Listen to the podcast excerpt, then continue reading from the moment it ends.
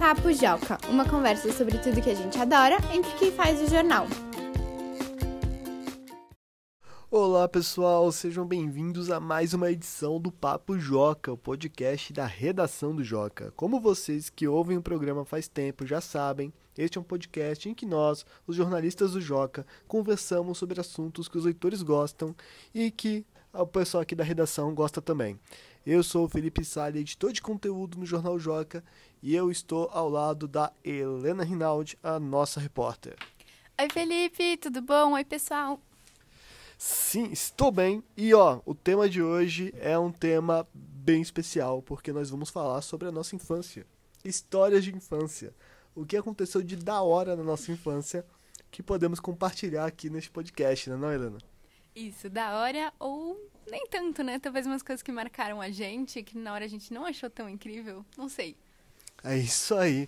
E nós pedimos para um dos nossos ouvintes, um dos nossos leitores, enviar um áudio contando uma historinha da sua infância. Vamos ouvir? Oi, pessoal do Papo Joca. Aqui quem fala é a Paula. Tenho 10 anos, estou na escola viva e estou no quinto ano. Hoje eu vim falar de uma das histórias mais engraçadas que eu já tive na minha vida. Bom, eu tenho várias, mas essa é de chorar de rir. Eu, meus pais falam que eu sou muito dramática.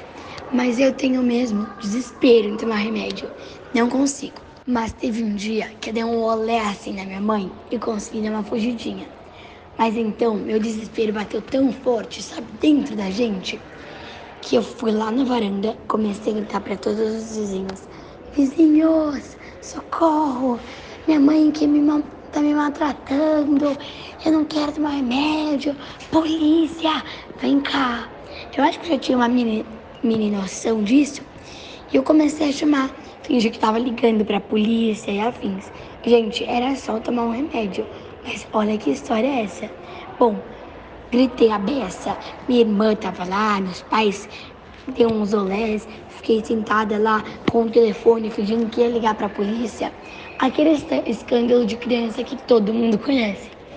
Enfim, esse foi um dos mais dos casos mais engraçados da minha vida.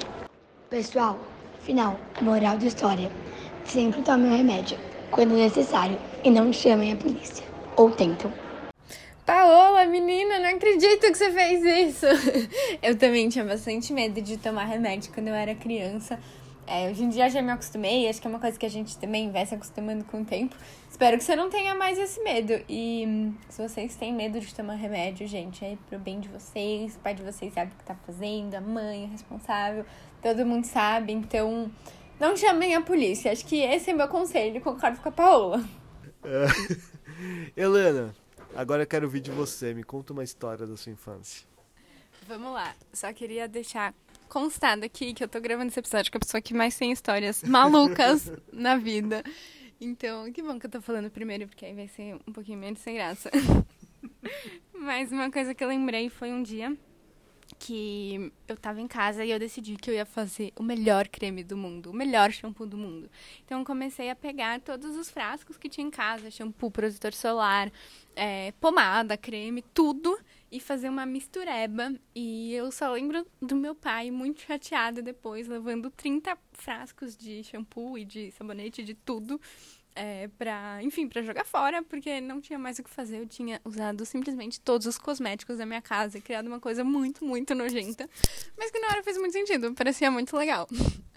E eu acho que eu tenho uma coisa com experiências, porque também lembrei de um caso quando eu tava na escola que a gente ia fazer um experimento com jujubas. Aquelas balinhas coloridas. É jujuba mesmo, né? Que jujuba. chama. Bala de goma? Sim. Jujuba, isso. É. E eu nem lembro o que, que era. Eu acho que a gente ia estudar alguma coisa de DNA e tal. Mas a sala era dividida por bancadas e eu lembro que eu e a minha bancada achamos que seria tudo bem comer as jujubas e depois iam dar mais jujubas pra gente. E não foi tudo bem.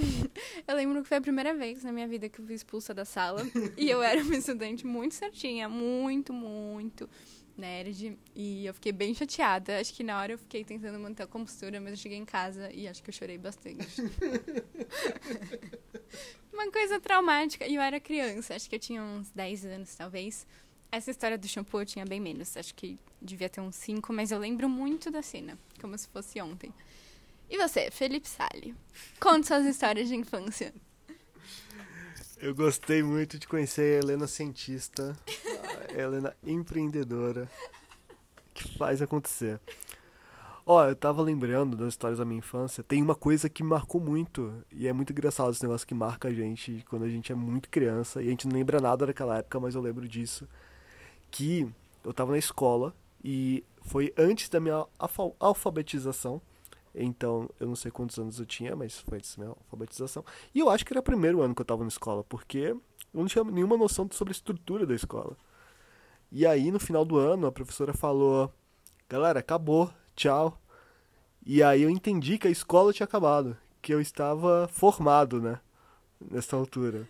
E aí eu me desesperei porque eu não tinha aprendido a ler e escrever ainda. Então eu comecei a chorar. E aí. E aí rolou uma comoção na sala de aula e a professora veio pra assim: O que aconteceu, garoto? Conta pra gente, você tá bem? Te machucaram? Eu falei: Não, é que acabou a escola, eu ainda não aprendi a ler e escrever. E aí ela falou: Não, seu otário. Mentira, ela não falou isso.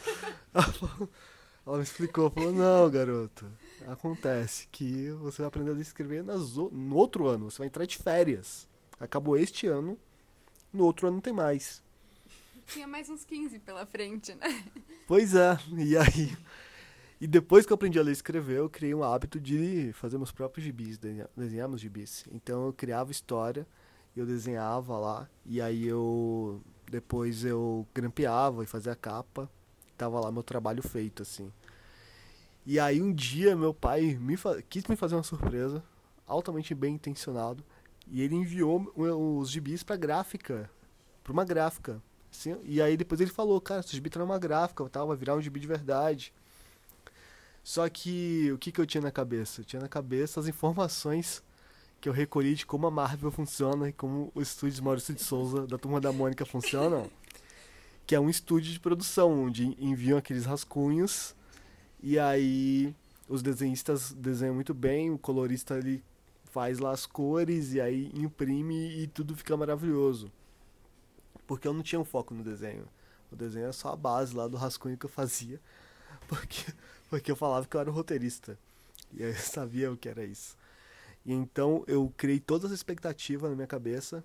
E quando fomos buscar na gráfica, o... estava todos os meus rascunhos impressos num papel lá de folha de jornal, sei lá, alguma coisa assim, com, com uma capa tal. E aí, ao invés de ficar feliz com a surpresa do meu pai, eu fiquei decepcionado. Eu falei, pai, não é isso. Cara, eu e tava lá com, tipo, com as, com as linhas, sabe? Que eu desenhava em cadernos normais, assim. E aí tava com todas aquelas linhas do caderno, da pauta, tudo. Eu fiquei, rapaz, não, não é isso. E aí meu pai compreendeu também, ele entendeu o que aconteceu. E fomos embora. da, daquele lugar. Você ainda guarda esse gibis? Não, eu recusei, aí a gente não imprimiu mesmo. Aí fui ver a amostra, e aí falei, cara, não é isso. Aí meu pai falou, ah, então cancela o projeto. Aí os caras não imprimiram o negócio. Nossa, ele foi com boas intenções, né? Mas eu entendo, dá pra entender os dois lados. Você imaginou que ia ter uma equipe que ia fazer, né? Um, que ia ser uma coisa muito legal, porque você era apenas o roteirista. Pois é, mas aí. Mas tudo bem, agora to- cada 15 dias sai um Joca aí com uma equipe legal. um jornal bem feito, bonito.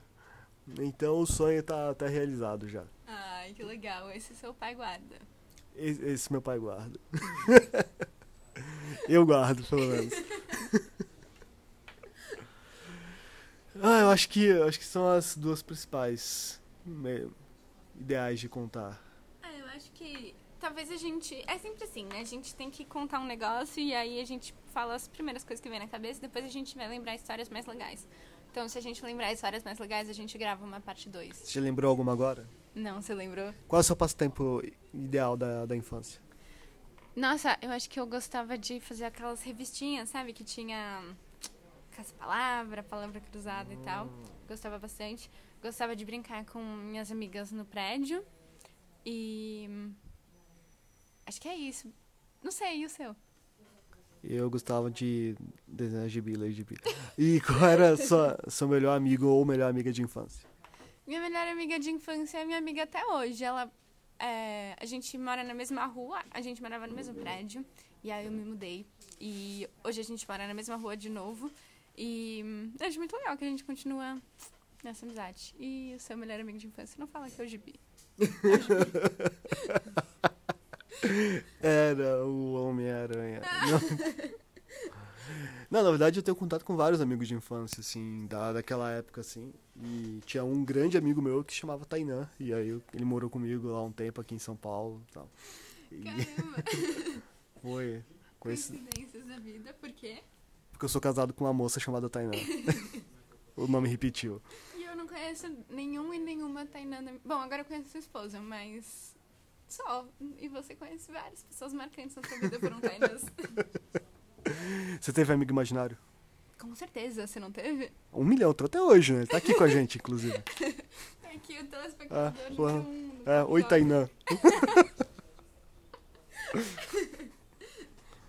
E que mais? Vou- Qual era o brinquedo que você mais gostava? Eu tinha um negócio com brinquedo que era uma criança meio esquisita. Você não brincava? Eu Você brincava, gostava de ler e tomar café. Eu gostava de, tipo, deixar na caixa o brinquedo, sabia?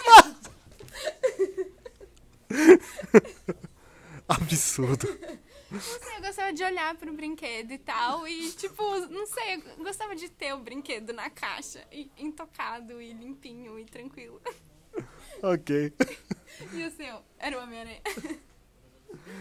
Ah, pode ser Homem-Aranha mesmo. Tinha, tinha Homem-Aranha, tinha. Eu era criança, eu gostava de Star Wars, mas não tinha brinquedo Star Wars nos anos 90. Porque Star Wars teve filme nos anos 70, 80 e depois nos anos 2000. Nos anos 90 não tinha produto sendo lançado. Era difícil encontrar. Você viveu esse período, né? Sem... Pois é, mas eu tinha muitos Power Rangers e muitas Tartarugas Ninja também. Ai, nossa, eu tinha. Meu primo mais velho, quando eu não tinha irmãos, era tipo meu irmão, né? E ele era muito fã dos dois, Tartarugas Ninjas e dos Power Rangers. Qual foi a maior branca que você recebeu quando era criança? Meu Deus. Deixa eu pensar. Nossa, eu não sei. Acho que uma vez que eu falei pra minha mãe que eu ia sair de casa, minha mãe falou, então sai. E aí depois eu voltei e eu vi por muito tempo, tipo, então você vai ficar aqui, você vai seguir minhas regras e tal. E foi uma bronca muito. Porque eu fiz pirraça, né? Não, lógico que eu não ia sair de casa. Mas acho que eu cheguei até, tipo, a portaria do meu prédio. E a sua? Putz, acho que bronca. É, tem que cortar o putz, cara. Eu acho que bronca. Não lembro de uma que me marcou, não. Tem várias lições de vida que minha mãe me deu. Qual foi a principal lição de vida que você recebeu de sua mãe? Ah, ok. Vamos, dar, vamos contextualizar essa história então. Eu morava numa. Eu morava numa rua que não tinha asfalto e tinha um sistema de esgoto improvisado. Então o sistema de esgoto, tudo ia para uma vala e aí dessa vala ela ia seguindo e aí virava, parecia um rio e depois caía no rio mesmo. Lá, lá no final do bairro caía no rio. Então tinha uma vala aberta que cerceava todo o bairro. E um dia eu quis brincar que os meus brinquedos estavam mergulhando e joguei todos eles na vala. E todos eles foram levados pela correnteza e todos acabaram no rio. E minha mãe viu eu fazendo isso e ela deixou eu fazer isso. E aí depois eu falei, mãe, vamos buscar. Ela, não, não dá pra buscar, agora foi pro rio. Eu falei, mas por que você não me falou isso? Ela, pra te ensinar uma lição. E eu falei, eu acho que você podia ter falado que eu tenho aprendido do mesmo jeito. E eu perdi todos os meus brinquedos. Eu, uma, uma hora acabou os que estavam na minha mão, eu voltei pro meu quarto pra pegar mais e saí pra rua e joguei na vala o resto.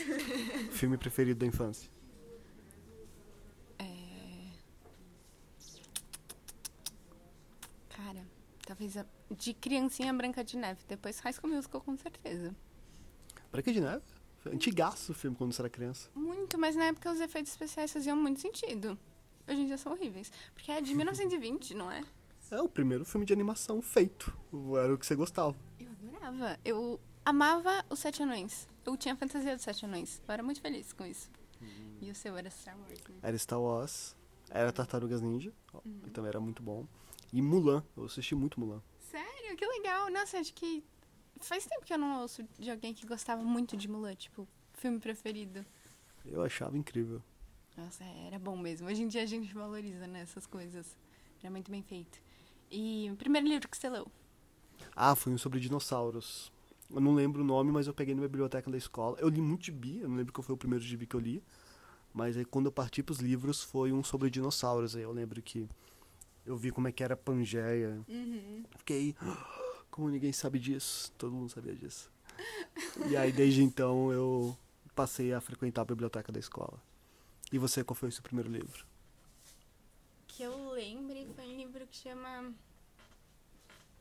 Chama, como se fosse super desconhecido. O Jardim Secreto. Mas era uma versão adaptada, assim, pra crianças mais novas. Eu lembro de gostar muito. Hoje em dia eu nem lembro da história direito. Também não lembro. Eu vi o filme Jardim Secreto, mas não lembro da história também não. Tinha um jardim secreto e não lembro o que acontecia, mas é isso. O que mais? Eu, eu acho que tá bom, gente. este foi o Papo Joca sobre a nossa infância. Então, pessoal, quem quiser participar do Papo Joca, você pode participar enviando e-mail para joca@magiadeler.com.br. Você pode sugerir temas e você pode pedir para participar de um Papo Joca e quando acontecer, nós te chamamos para enviar um áudio e ser aqui o nosso leitor convidado. OK? E também você pode entrar no site joca, jornaljoca.com.br e lá você pode ler várias matérias incríveis, mas também pode enviar uma mensagem para nós e sugerir coisas. E então é isso, né? É isso. Acho que a gente fica por aqui então hoje. Obrigada, gente. Tchau, pessoal!